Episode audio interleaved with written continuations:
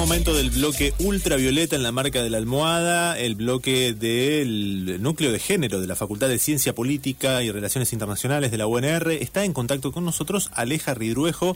Hola Aleja, ¿cómo te va? Hola chiques, ¿cómo andan? Buen día. ¿Cómo te va? ¿Bien? Bien, estoy agradecida que los de la obra en construcción al lado están tranquilos, así que eh, sin interferencia. No, saben que estaba nerviosa por eso, chicos, porque no saben lo que tuvieron a hacer Mm. el taladro. Yo decía, no, ya no me llaman, mañana estén tranquilos. ¿Sabes cuánto para cuánto tienen?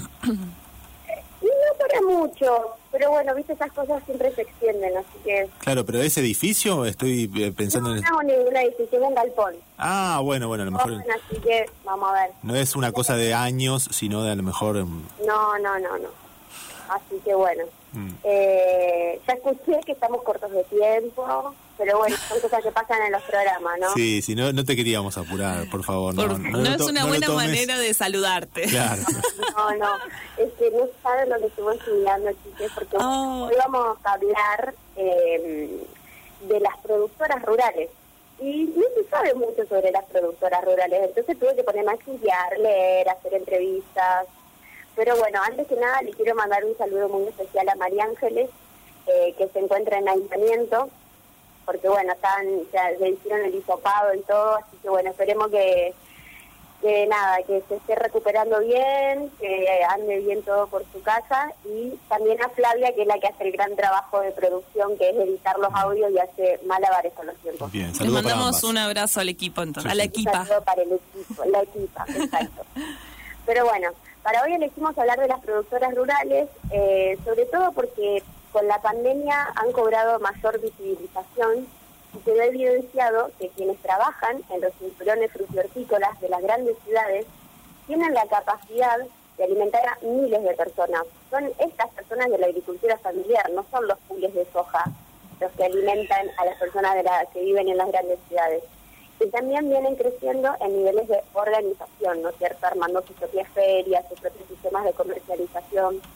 Entonces, elegimos hablar de un trabajo que casi nadie ve, que no se conoce mucho, pero que consume demasiadas horas eh, de sus vidas. Así que bueno, arranquemos un poquito con una caracterización general.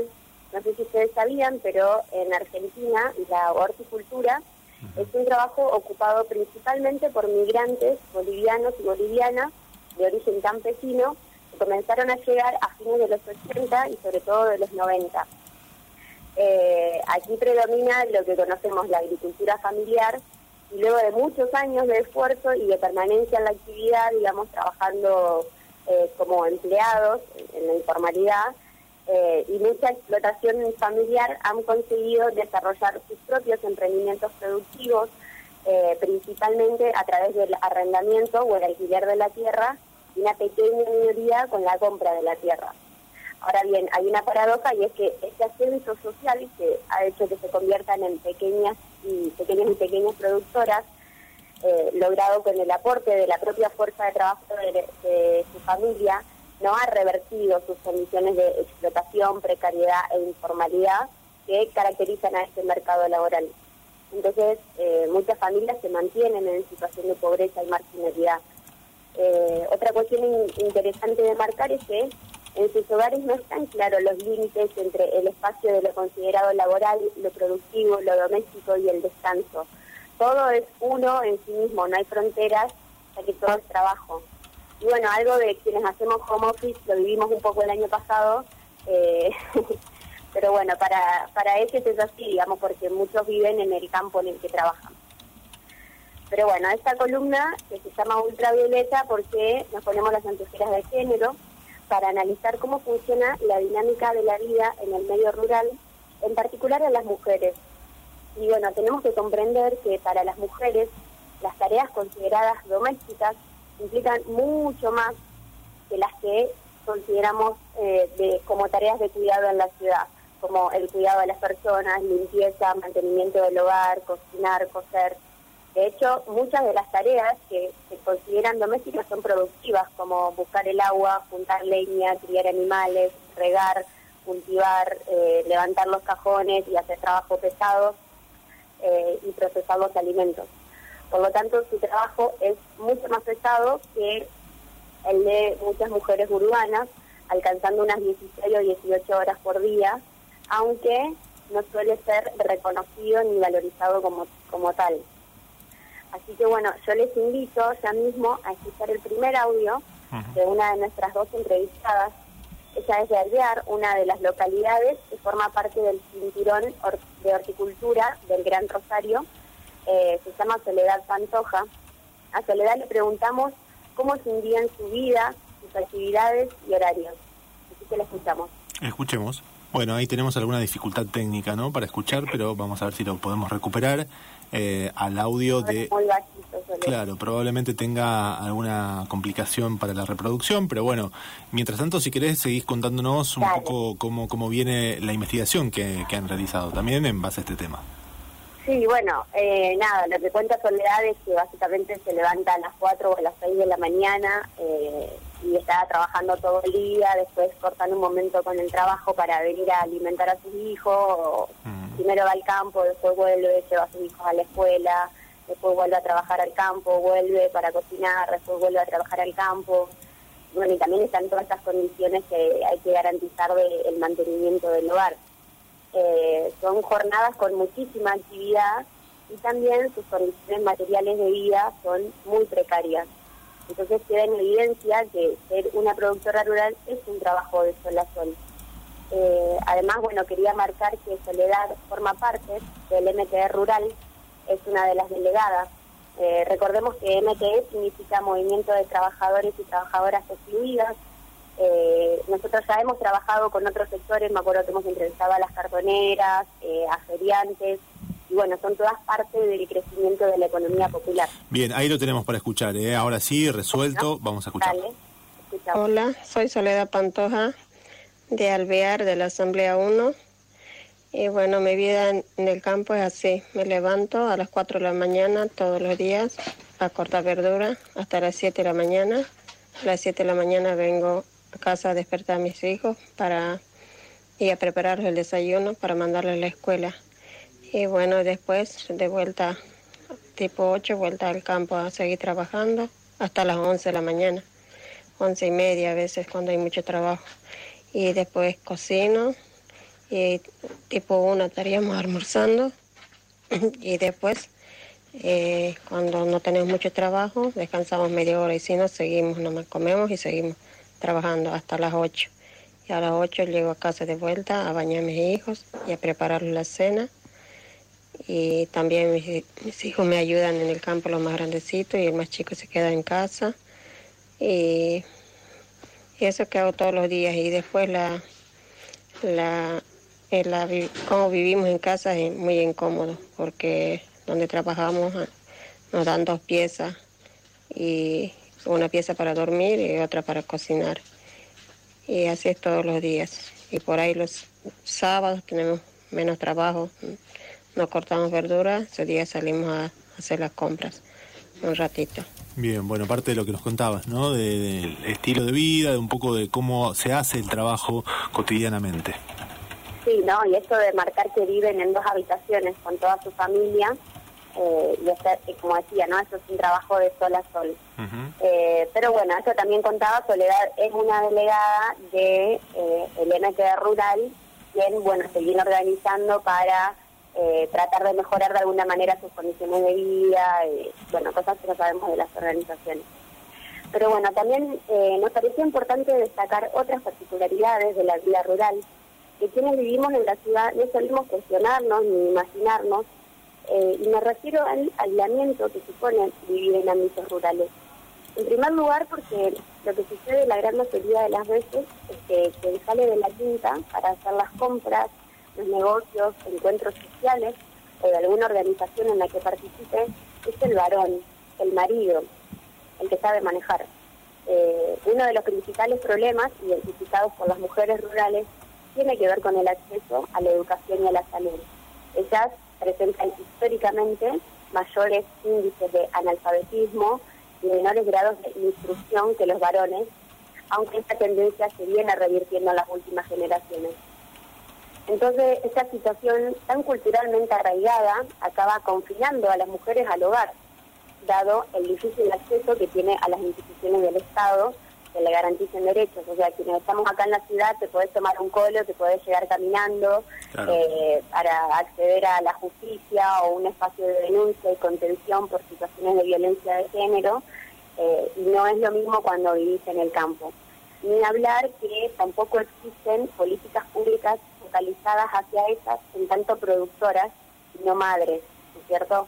Eh, son políticas focalizadas hacia la familia o hacia los encargados, digamos, del campo que tienen ser varón, pero no hacia ellas dándole la posibilidad de crecer como productora.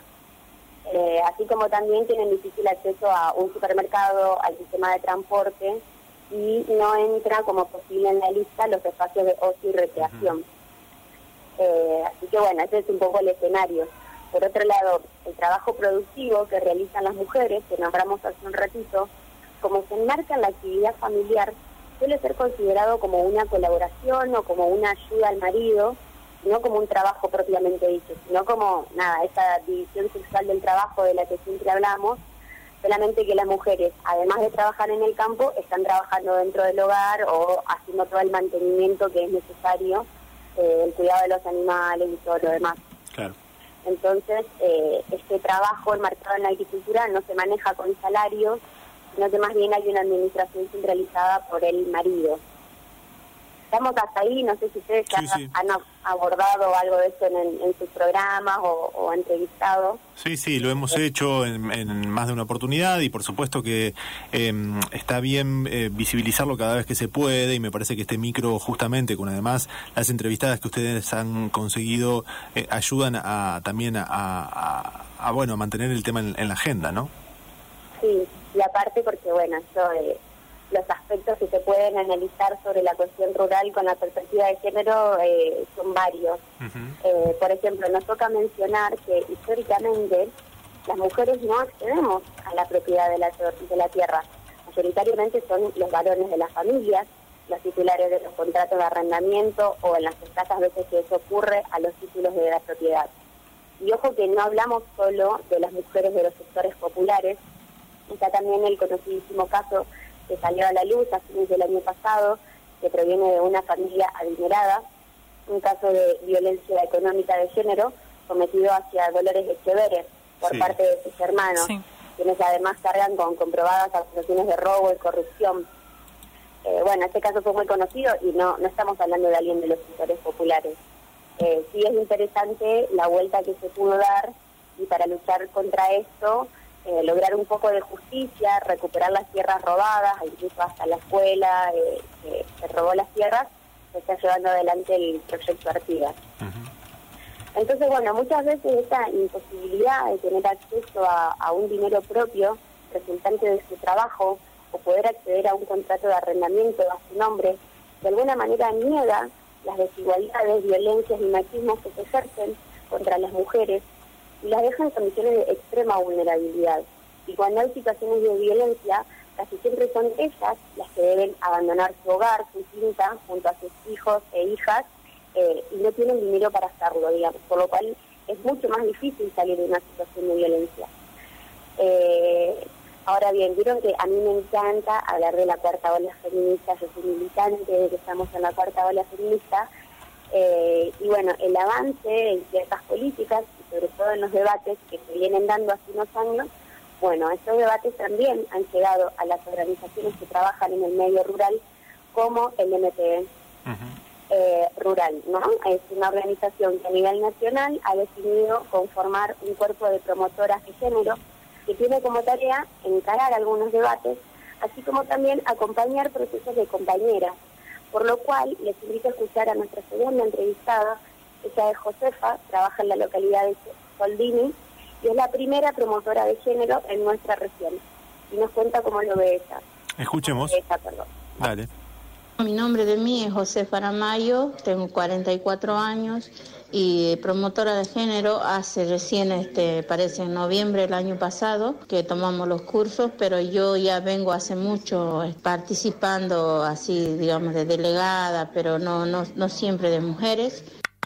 Ah, sobre los problemas de género acá en el rural, mayormente como que la mujer es siempre sometida hacia el, digamos, más al, trabajo del hombre y casi como cuando hay a veces alguna violencia, algo, es como que no se puede salir porque no es independiente, digamos, hace falta mucha, digamos, mucho, mucha ayuda para que la mujer pueda aprender otras cosas que no solo sea de, trabajar en, el campo, hacer lo rural, sino alguna otra herramienta para que el día de mañana si tendría que pasar por esto este, pueda este, sostenerse, se sienta capaz de poder eh, ganar el pan del día sola. Más o menos ya se sabe cómo empieza violencia de género que los hombres a veces son muy machistas y hay mujeres que a veces eh, quieren hacer algo por ellas y no se puede. Yo que sé de la violencia de género que hubo acá, estuve haciendo un trabajo minucioso, viene mayormente por el trabajo, el sacrificio de las mujeres y,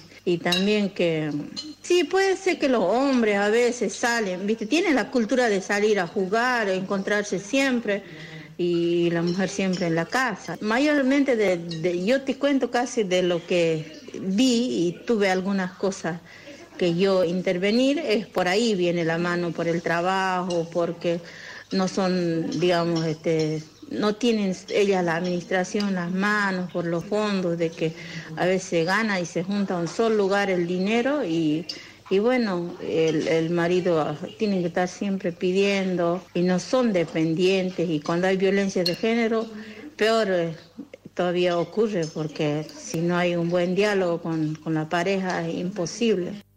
Bueno, ahí estaba entonces Josefa, que es promotora de género, dijiste, ¿no? Así es. Fíjense cómo Josefa cuenta eso de que eh, en los varones está esta costumbre de salir y encontrarse, cuando las mujeres no son las que quedan confinadas Siempre confinadas al ámbito de lo, de lo privado.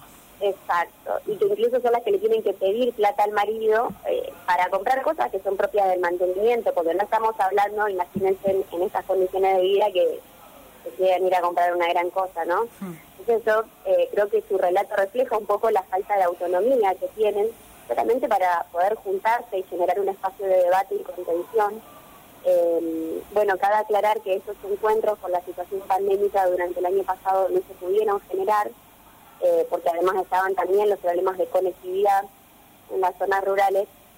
Eh, y bueno, como imaginarán, a partir de lo que nos cuenta la compañera, las mujeres están atravesadas por ciertos estereotipos de género, lo que se espera de ellas y el impacto profundo del patriarcado, sobre todo en silenciarlas, en, en invisibilizarlas.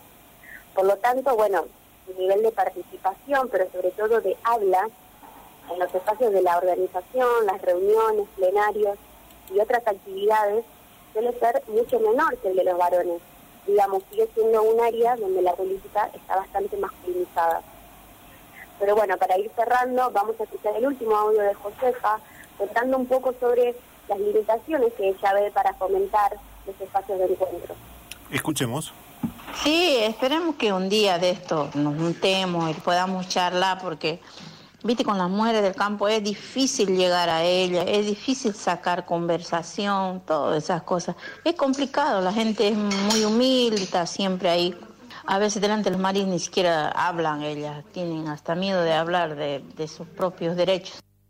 Bueno, ahí entonces la última parte con la convocatoria a no tener miedo a hablar de los derechos. Así es. Pero bueno, yo no quiero cerrar eh, este libro con un panorama que no pinta tan bien, sino más bien invitarnos a hacer una reflexión en tanto estuvimos caracterizando las dificultades y los obstáculos que existen para encarar debate de género, fomentar la participación, la escucha y sobre todo el habla y para valorar lo que ya existe, digamos, que exista alguien como Josefa, como primera promotora de género en la región que tiene la tarea de empezar a hablar con las compañeras, tratar de generar reuniones y también reconocer el trabajo que algunas compañeras están llevando sobre todo a nivel nacional y la red que están construyendo. Eh, que es algo que ha quedado muy en claro en otras experiencias que se vienen replicando en el país hace un tiempo, que la participación de las mujeres en grupos de discusión ha sido identificado como el principal motorizador de cambios en las relaciones familiares, en la medida en que estas mejoran su, autoestima al encontrarse, al poder compartir sus problemas, eh, conocen sus derechos y se animan a hablar estando entre ellas. Y al mismo tiempo impulsan el acompañamiento de casos de violencia de otros hogares rurales, y exigen justicia para tener acceso a la salud, exigen tener acceso a las dependencias policiales y judiciales. Así que bueno, saludamos con muchos augurios al incipiente proceso que se viene llevando adelante en una organización como es el MT Rural, con las condiciones que ya nombramos y bueno, ¿quién les dice que en una columna del año que viene tengamos a, otras entrevistadas contándonos nuevas noticias, ¿no? Totalmente, Aleja. Te comparto un mensajito que llegó sobre Josefa que dice promotora de género, promotora de la agroecología y de la economía popular, una grosa total, decían por WhatsApp. Total, eh, sí, Josefa quiero decir, chicos, que eh, tuve que resumir mucho. No saben cuánto me quedó por fuera. Ni nombré a la soberanía alimentaria, ni nombré a la agroecología pero eh, hay algo interesante de saber y es que en otros espacios como por ejemplo La Plata, donde ya está más trabajado el, el espacio de las promotoras eh, ambientales y promotoras de género, es que son esas las principales propulsoras de la transición hacia la agroecología y que son esas las principales propulsoras de la soberanía alimentaria. Eh, así que bueno, por último, quería mandarle un saludo muy especial a mis compañeros de Pueblo a Pueblo, que es la herramienta de comercialización de los bolsones de, verduras que produce el MTE. o sea, Pueblo a Pueblo sería como el puente entre el campo y la ciudad, yo formo parte de ese espacio, entonces por eso también tengo el contacto con, bueno, con las productoras, con los productores y somos lo que hacemos circular y comercializar de manera un poco más justa eh, las verduras que se producen en el, en el cordón de la horticultura del Gran Rosario. Buenísimo. La rompiste, Aleja. Sí, impresionante. Felicitaciones, te mandan acá por el micro de hoy. Eh, dice Pío Avanti, Carlos Solero manda el saludo y agradece también. Sí, sí, seguramente lo habrá expresado en la Facu, ¿no? Lo tuve en Sociología 1, por supuesto. Claro. Bueno, Aleja, te mandamos un gran abrazo. Nos reencontramos seguramente en 15 días con vos o alguna de las otras integrantes del núcleo de género de la Facultad de Ciencia Política. Así es. Bueno, saludo para todos, chiques. Hasta la próxima. Un abrazo grande.